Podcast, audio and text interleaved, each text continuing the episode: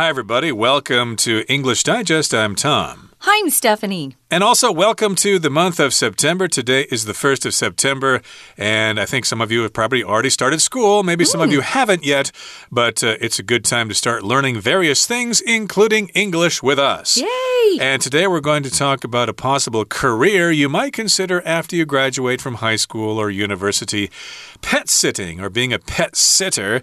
I suppose it's not really a lucrative career, and you're probably not going to make a fortune doing it, but maybe you could do it for a year or two just for a little experience. Yeah, and maybe you really do love animals, and uh, perhaps you're thinking of going to veterinarian school, you know, where you learn to be a vet or an animal doctor.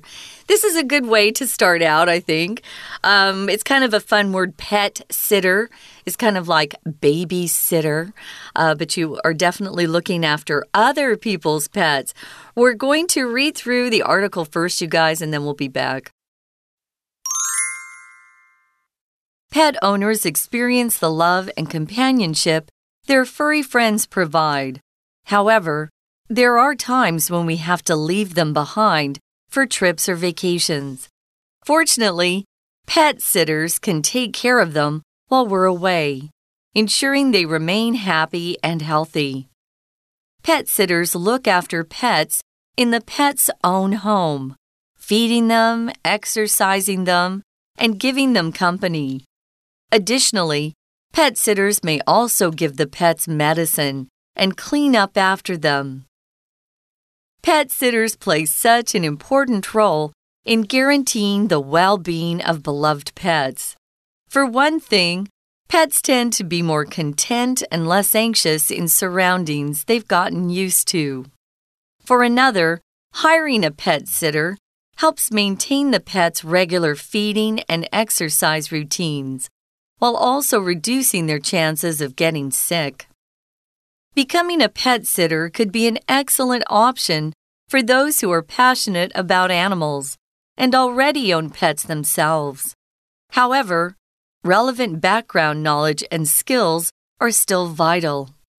While there are no specific certification requirements for pet sitters, some agencies offer training and courses, such as animal CPR and animal first aid. As the number of pet owners grows, so does the demand for skilled pet sitters. As long as people continue to cherish their furry friends, pet sitting will continue to be a viable career option. Okay, it's time for us to explain the contents of today's lesson. We're talking about pet sitting, Mm -hmm. the perfect career for an animal lover. Oh, that was good, Tom. Uh, yeah, I think cats kind of purr that way. I'm not sure if everybody is familiar with that, but cats make various noises.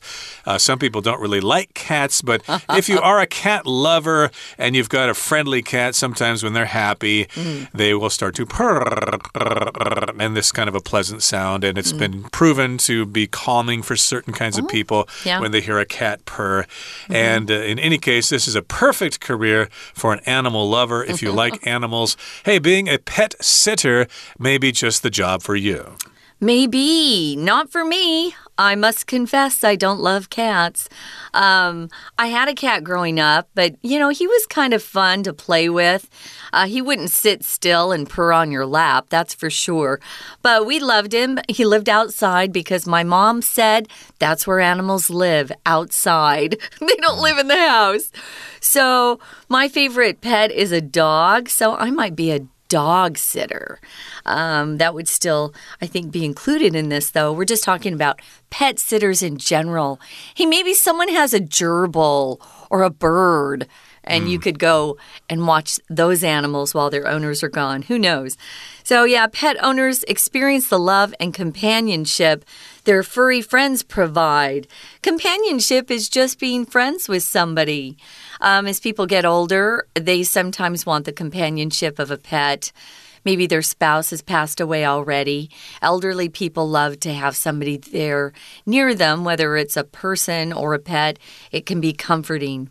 It surely can. And yes, if you do have a pet, uh, you like their companionship when they're with you. You don't feel lonely, and they provide that companionship. If they're friendly, of course, cats don't always do that. Sometimes they're kind of independent and they don't really pay any attention to you. So uh, maybe a dog would be a better bet there because dogs seem to love their owners no matter what.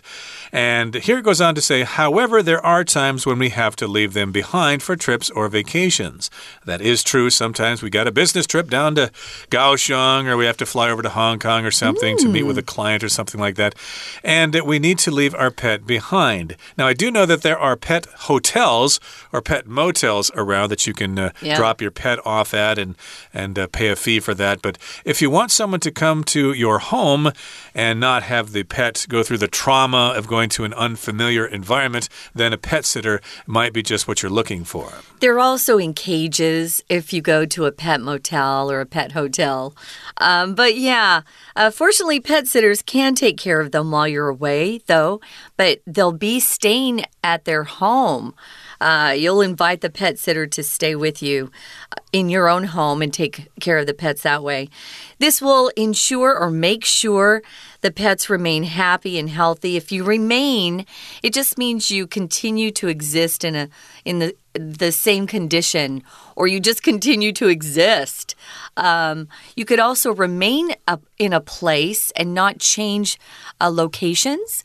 Uh, maybe you've got uh, a meeting and you're going to meet at a restaurant and you finish the meeting and your friend says, I'll just remain here for a couple more minutes. I want to use their Wi Fi. Yeah, they will remain happy or they'll just simply stay happy. They'll continue to be happy and healthy. Mm -hmm. And pet sitters look after pets in the pet's own home, feeding them, exercising them, and giving them company. So mm. these are some of the things that a pet sitter is expected to do. You need to look after the pets, you need to take care of them, and you need to feed them, of course. The pets get hungry, so you need to give them food. And also, you need to exercise them. Uh, cats like to play, so you need to have some cat teasers teasers around to uh, give them a little bit of exercise. Or you can take the dogs for a walk because they like that sort of thing. Mm -hmm. And also, you need to give them company. Uh, of course, animals, especially dogs, get very lonely when no one else is in the house. Mm. And unfortunately, that means they're going to start barking and they'll disturb the neighbors that way. Oh, yeah. I can tell you that uh, that doesn't make for good neighbors if you have a dog who's barking, mm. drives neighbors crazy. So, additionally, you might be asked to give the pets medicine if they have some sort of medical condition. And sometimes, especially if they're puppies or kittens, you'll need to clean up after them. Um, older pets also have little uh, accidents, we call them, mm. where you have to clean up after they've gone to the bathroom on the floor uh, where they should not have. So be prepared. You've got to do all these things because you're really taking care of them. Um, and nobody else is. Uh, your owners are depending on you to take good care of the pets. They certainly are. And of course, sometimes it's kind of tricky to give a pet medicine, especially dogs. You need to like put the pill inside a piece of meat or something so they'll chomp it down Ooh. and they won't know about it. But some dogs are smart. Hey, I know you're trying to sneak that pill in and they spit it back out. So that can be a challenge. Now, moving on to the next paragraph here, it says Pet sitters play such an important role in guaranteeing the well being of beloved pets, mm. or beloved pets, you can say it both ways. They play such an important role, a really important role. They want to guarantee the well being of those loved pets, beloved pets, or beloved pets. So if you guarantee something, that means you make sure that something happens. And of course, this happens a lot when we buy things. Uh, satisfaction guaranteed or your money back. If you're not satisfied with this product, hey, uh, you can return it for a full refund. Wow, I love those guarantees. Well, for one thing, it says, pets tend to be more content. If you're content, you're satisfied, you're happy. Um, that the same word can be pronounced content, mm. uh, which is a different definition. That just means what's inside something, uh, the content of the lesson that your teacher's giving, or the contents of a purse or something like that. But here it's content. Uh, the stronger syllable is on tent. And just, you're really satisfied. You're pretty happy with what's going on. And they tend to be happier and less anxious or nervous in surroundings they've gotten used to. Your surroundings include uh, the area that you're in, it could include the stores, it could include uh, the people, it could include a lot of things. So I love the surroundings of our office here at Kongzhong Meiyu. I love the neighborhood. I like the people around here. It's very nice. I love the surroundings. So pets will or pets will be happier if you can keep them at home. Right. And also, if you're a freshman in college going off to university, it takes you a while to get used to your surroundings uh, in the university, the campus buildings, the town, etc., etc. Mm -hmm. And so the pets are going to be more content. They'll be more happy. They'll be more satisfied if they can stay at home. And then the pet sitter will go there so the pet does not have to leave the house. And for another, notice at the beginning we said for one thing, blah, blah, blah. That's the first example. And for another, another example is hiring a pet sitter helps maintain the pet's regular feeding and exercise routines while also reducing their chances of getting sick. So, this, of course, is an advantage to having a pet sitter come over and take care of your dog, your cat, your goldfish, your turtle, or whatever. And yes, indeed, they maintain, they continue the pet's regular feeding and exercise routines. So, the animals, of course, are used to these things. And if they're not getting their meals at a certain time of day, they can get very upset and start barking. Or if it's a cat, it can start scratching the sofa or whatever whatever, or they can pee on the furniture or whatever. So if you give them their food when they expect it, then they'll behave themselves. And also, dogs, as you know, expect to be taken for a walk probably once or twice a day. Yeah, they'll let you know if they're angry with you. That's for sure. Uh, we had a dog when I was growing up that knew dinner time was always 6:30. Mm. It didn't matter if it was winter or summer. He would always it was probably because my mom would be in the kitchen cooking our dinner because dad would come mm. home around that time. And so he would start barking and she'd have to open the window and she'd throw a, a pie a pie plate at him to make him be quiet. And he'd be quiet. He knew that people were paying attention, but he wanted to let you know I know it's dinner time. And if you don't feed them on time or exercise them uh, the way that they're used to, they will let you know they're not happy. Right now, we're going to listen to our Chinese teacher explain a little bit more, and then we'll be back. 听众朋友，大家好，我是安娜。我们今天要来带大家看一个新兴的职业，叫做宠物保姆。不过，我们这个文章啊，要设计成为一个综合测验。那综合测验呢，现在新的趋势通常都是以字 词为主。那如果一篇五题的综合测验，通常会有一题是有点类似像文法这种感觉比较困难的题目，所以我们待会也会针对第二题来做比较详细的讲解。好，那当然一开始呢，我们就看到宠物主人其实一定会很 enjoy，很喜欢宠物所带来的爱还有陪伴。不过有时候真的就是因为有事嘛，所以一定要找人来照顾。我们来看一下第一段的第一句哦，在第一句当中，其实有一个限定用法的关系子句，但是省略了关系词，也就是所谓的关代。先行词是 the love and companionship，后面呢省略的是 which 或者是 that。带了一个限定用法的关系子句，那为什么可以省略呢？因为 there 一直到句尾这个关系子句当中啊，我们找到了动词 provide，后面的受词其实就是这个先行词爱跟陪伴，所以当关带是本身关系子句当中受词的时候，它就可以省略哦。那这个时候就要特别注意，其实句子有带一个关系子句。好，那当然，接下来呢，我们看到第二句也有限定用法的关系子句，诶，可是这个时候 when 就没有被省略了，先行词是 times，就是有时候啊，而限定用法的关系子句从 when 一直到句尾的地方，限定是哪些时候需要有所谓的呃这个宠物保姆的时候呢？接下来到第一段的第三句，我们可能特别就要注意这里的 while。while 我们的认知从国中大概就是 while 跟 when 一样，代替的是时间，当什么什么时候，然后经常会跟进行式并排在一起。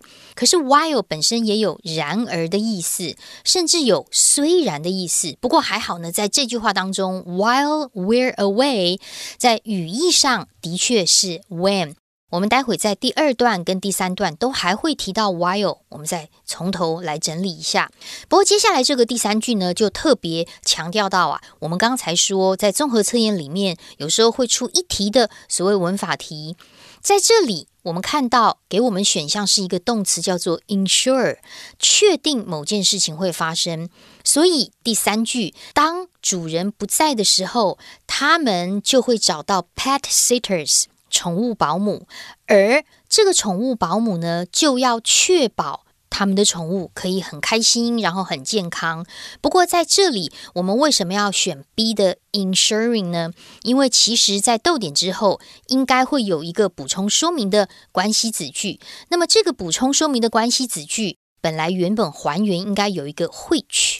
Ensures，which 代替的是逗点整句话，也就是说，宠物保姆可以照顾宠物，当主人不在家的时候，which 而这件事情 ensures 就确保了宠物可以很开心又健康。如果我们今天要简化句子的时候，关带 which 省略掉，后面的动词就会直接改成动词 ing，所以在这里应该要选 B 的选项。那么 C 为什么不行呢？因为补充说明的关系子句啊，打了逗点之后，只能用 which 或者是 who，不可以用 that。再加上后面的 ensure 也少了 s，所以 C 是不能选的。这里是第一段，大概就是在谈宠物保姆做一些什么事情呢？那当然到第二段当中。我们有提到宠物保姆啊，其实是在宠物的幸福健康方面是扮演非常重要的角色。这是第二段第一句给我们主要的大意。不过接下来就解释为什么宠物保姆会这么重要呢？我们在第二段看到结构上有两个很重要的转成词语出现在第二句句首的地方，for one thing，跟第三句 for another。读者不妨把这两个很重要的转成词语框起来，因为它代替的，它要提点的就是说明两个原因。For one thing，其中一个原因如何如何；For another，而另外一个原因又如何如何。当然，第三段在。第二段在最后第三句的地方，中间的逗点之后又出现了一个 while，在这里的 while 呢，还是 when 的意思。我们刚才在第一段第三句有特别提到这里的 while，因为在第二段第三句这里的 while 其实它是一个连接词保留的分词构句哦。在这里的 while 除了是 when 的意思之外，后面的 reducing 其实本来应该也有 it。reduces 这个含义，所以当它降低了所谓宠物生病的机会的时候，宠物保姆就变得很重要。We're going to take a quick break. Stay tuned. We'll be right back.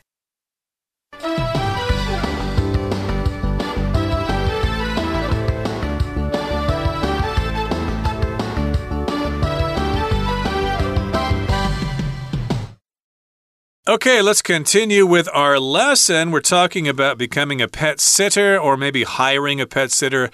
If you don't want to send your dog or cat to a pet hotel, you can have somebody come over and look after your pets mm. while you're gone. Yeah. Uh, I think a lot of people may be uh, a little uh, reluctant to do that because, hey, you're letting a stranger into your house and they're going to case the place, you know? They're going to tell their friends where they keep the money and how to open the locks and stuff like that. So I think some people may not really want to have a stranger come into their house, but others may not be too concerned about this, especially if the uh, pet sitter is from a reputable company, and uh, they can, of course, find out who gave the, the criminals this information pretty easily. But in any case, yeah. yeah, that's an extreme case, of course. Most people are okay having a pet sitter come over, and becoming a pet sitter could be an excellent option for those who are passionate about animals and already own pets themselves. Mm -hmm. This kind of uh, describes my sister. She loves animals, she always had pets uh, when she grew up, when she was growing up, and also when she got married. I think she's down to one dog. Most of the other ones have died off. Or no, she's got two dogs now, mm. but uh, not a cat because there's one of her dogs. One of her dogs is not really friendly to cats, so she can't have cats at the same time. But in any case, if you're an animal lover, if you have pets, then this could be an excellent option for you because you're passionate about animals. You love animals very much, and of course, you already own pets yourself, and therefore you know a thing or two about taking care of them. Right. And maybe you like to specialize in a certain type of animal. Maybe you just like dogs. You could also become a dog walker. Uh, you would only be exercising someone's pets. The owner probably is still in town if you're a dog walker. But you would just go and pick up the dogs at a certain time take them for a little walk. Maybe you have dogs, you could take your own dogs at the same time. I've seen people in New York walk 10 dogs Ooh. at the same time. I thought that was insane. But uh, they can make good money if they have some wealthy clients. So that's another option. But uh, here we're talking about watching all kinds of pets. It says here you might need uh, the relevant background knowledge and skills. These are still vital, it says. Relevant means connected to whatever you're doing. So you might need a background where you can show people that you've worked at. I don't know, at a at a veterinarian uh, hospital or maybe a pet store or maybe a pet grooming place where you've just had some experience with animals. If something's vital, guys, it just means it's necessary, it's essential. Uh, we all know that exercise is essential for uh, keeping your your body in shape and in good health, well, you'll need some of this background knowledge and skills to really convince people to let you uh, sit and take care of their pets. Exactly. And of course, uh, you need to have some uh, background knowledge, of course, as it says here. Uh, some people may be thinking, oh, how can this be difficult? All you got to do is go over to their house, feed the animal, take it for a walk, and you're done. Uh, no, it's probably not that easy. You probably need to know some things about animal psychology, and you need to know what to do if the dog tries to bite you or if the cat tries to scratch you or something like that. If the animals don't like you, you need to figure out what to do in that particular situation. So, yes, indeed, you're going to need to have a certain amount of experience experience mm -hmm. in Mm-hmm. this particular field. And while there are no specific certification requirements for pet sitters, mm -hmm. some agencies offer training and courses such as animal CPR and animal first aid. So, yeah, you can't really go to university and get a degree in this or some kind of certificate from a community college or something like that. There is really no specific certification requirements for this.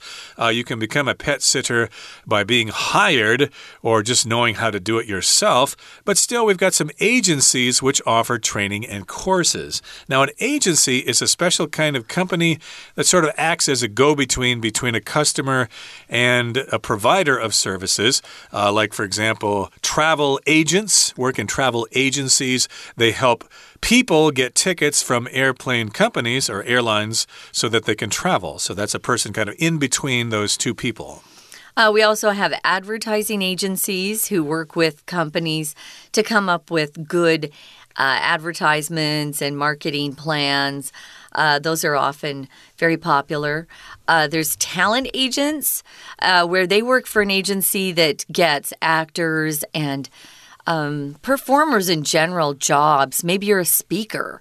Uh, there are certain agencies that represent speakers. It could be in business or the arts or something like that. Uh, there are lots of different kinds of these agencies, and they could be a go between, uh, you know, a client and a business, or it just could be a business or an organization that's established to provide some type of service. So, yeah, you might want to check out some of these agencies. They offer training and courses. Uh, here's some of these uh, courses that they might offer is animal CPR. Uh, CPR we usually do on people. CPR stands for cardiopulmonary resuscitation, which means heart, lung, and restoring someone back to life if they've uh, their heart has stopped, perhaps they've stopped breathing, or uh, maybe they've lost consciousness and you uh, get them to regain consciousness. So CPR for animals. I wonder if they they have mouth to mouth on dogs or cats. Tom, I, I don't think I'd want to do that. But uh, lately, we've been learning that CPR is best and most effective without you know, actually doing mouth to mouth. You want to be hitting their heart and keeping their heart going.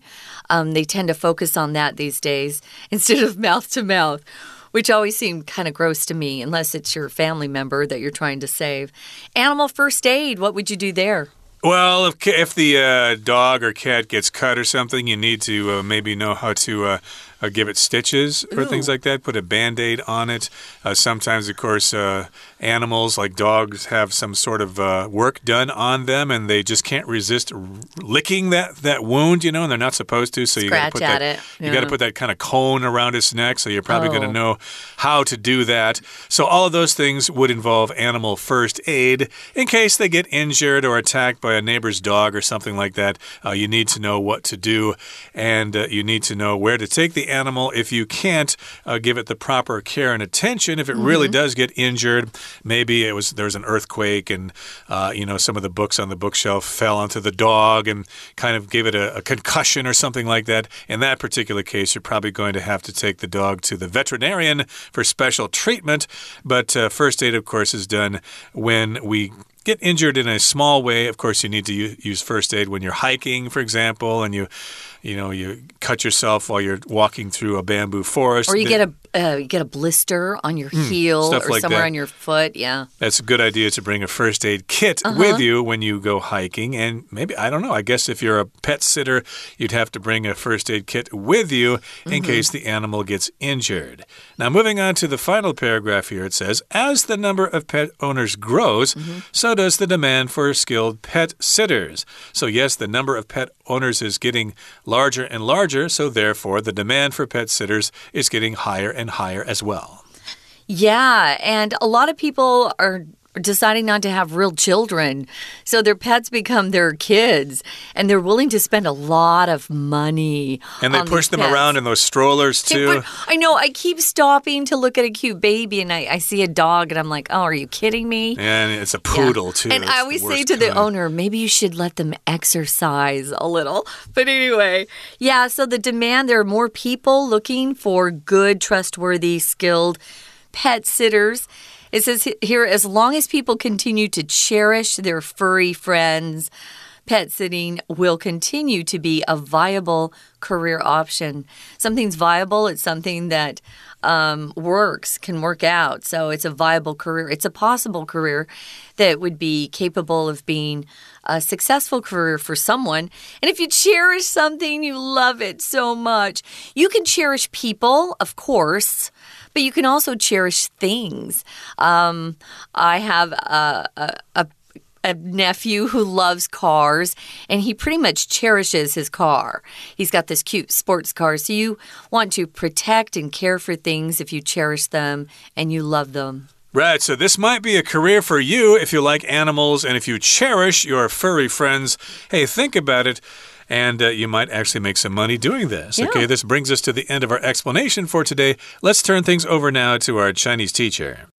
当然，对于热爱动物的人来说，或者是拥有宠物的人来说，如果想要成为宠物保姆 （pet sitter），到底要怎么做呢？其实现在还没有什么特定证照的需求，不过还是有一些机构会提供训练课程呐、还有培训的课程，还有例如像是一些动物的心肺复苏术、动物的急救这部分呢是有课程，但是还没有什么特定的证照。可是我们刚刚说的第三段呢、其实在第三句的地方，一开始句首的 while 可以特别拉出来，因为我们今天在文章当中特别针对第一段第三句的 while。第二段第三句的 while，它都是 when 的意思，可是在这里句首，也就是第三段第三句字首的 while，它是 although 的意思，还是连接词，但是它表让步。好，虽然没有特定的证照，但是有 training courses 可以去上哦。接下来我们到了第四段，看到一个很重要的句型。第四段的第一句，首先我们先把前面的第一个字 because 这边可以圈起来，在英文当中，我们先判断一下这里的 because 它是不是连接词。当我们看到后面有动词 grow 的时候，就表示这里的 as 是一个连接词。连接词后面加句子，但是 as 当连接词会有三种不同的意思：一 because，二 when，三如同好像。根据上下文的文意，在这里的 as 应该是表原因的 because，就是因为 pet owners 越来越多。好，另外呢，还有一个要注意的地方，我们看到的 the number of pet owners，the number 指的是那一个数字，所以它是被视为单数。宠物的人数增加，所以后面的动词 grow 要加 s。再来后面的逗点之后的 so，复习一下，国中的时候我们有说过，它是肯定的也。